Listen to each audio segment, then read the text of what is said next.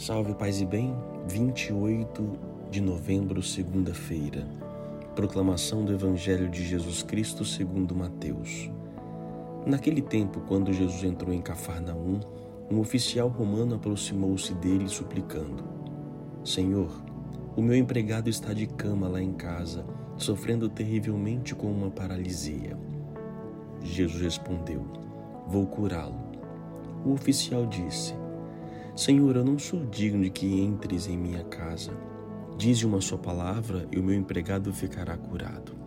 Pois eu também sou subordinado e tenho soldados debaixo de minhas ordens. ordens. E digo a um vai, e ele vai, e a outro vem, e ele vem. E digo ao meu escravo, faze isto, e ele faz. Quando ouviu isso, Jesus ficou admirado e disse aos que o seguiam: Em verdade eu vos digo, Nunca encontrei em Israel alguém que tivesse tanta fé. Eu vos digo: muitos virão do Oriente e do Ocidente e se sentarão à mesa do reino dos céus, junto com Abraão, Isaque e Jacó. Palavra da salvação. Nesse final de semana iniciamos a nossa caminhada, novo ano litúrgico e nos preparando para o nascimento de Jesus Cristo, que vamos atualizar em nossa vida nessa segunda-feira, somos convidados então a, a viver a nossa fé, a professar a nossa fé. E para nós aqui, como um personagem, esse, esse oficial romano, em oficial romano, não se sabemos, talvez, bem provavelmente, não era judeu, era um oficial romano e ele era um romano. E e o próprio elogia que ninguém em Israel tinha tanta fé como esse homem tinha fé. Como anda a sua fé? Como você tem vivenciado?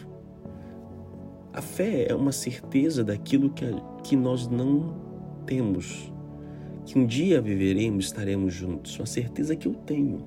Eu tenho uma certeza que Ele está comigo. Eu tenho uma certeza que Ele fala, que Ele age, que Ele me dá força. Você tem? Você tem essa certeza? Isso é fé. E o que faz de grandioso Jesus elogiar este homem? Ele pede, primeiro, que ele tenha compaixão por um empregado seu. Olhar, ou seja, um oficial romano, ele se preocupa com o seu empregado. É, e depois, o fato dele, olha, não precisa vir até mim, Mande qualquer um que você está sua, abaixo de você. E geralmente nós queremos prioridade. Queremos sentar na janelinha, queremos primeiro lugar, queremos que alguém me veja e assim por diante. Este homem, embora ele não se sente digno, é a frase que entra para a liturgia da igreja, né? Nós fazemos isso todo, todo dia antes de comungar. Senhor, eu não sou digno de quem entreis em minha morada.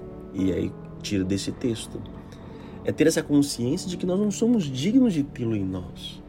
E qualquer pessoa que vier, está vindo, quem vier em nome dele, vamos acolher. Só que nós não. Para nós católicos, então, é mais complicado e complexos, né? Porque nós colocamos muito na figura do sacerdote. O sacerdote não veio visitar, o sacerdote não olhou para mim, o sacerdote não, não cuida de mim, não me ama e assim por diante, não, não me dá atenção.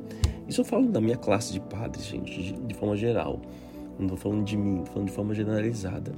É, isso isso, as pessoas trazem para nós essa responsabilidade. A igreja também colocou isso em cada um de nós.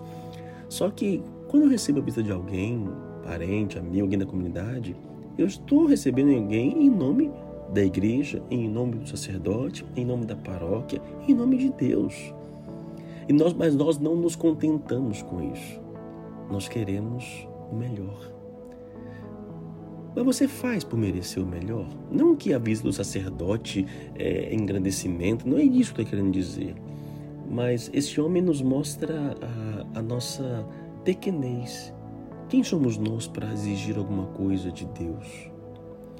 É, eu, sim, eu peço, é, e essa humildade de ter no coração. Senhor, o que o Senhor mandar, ou quem você mandar, eu vou acolher ver a voz, a mão de Deus no outro que foi enviado por Ele. Talvez Deus tenha te visitado e você não tenha percebido. porque você quer uma outra história, uma outra coisa.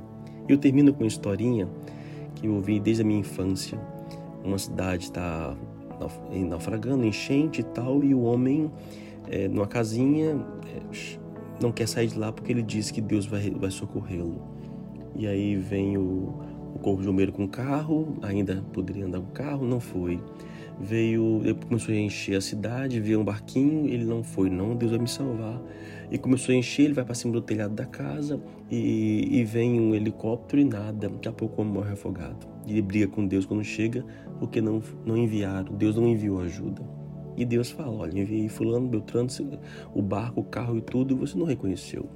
Cuidado para não reconhecer, não reconhecer a presença de Deus e a visita dele. Oremos. Senhor, também não somos dignos. Não somos dignos de que entres em minha casa, em minha morada, não sou digno de que me visites, não sou digno de que você me dê força e coragem, não sou digno, não sou digno.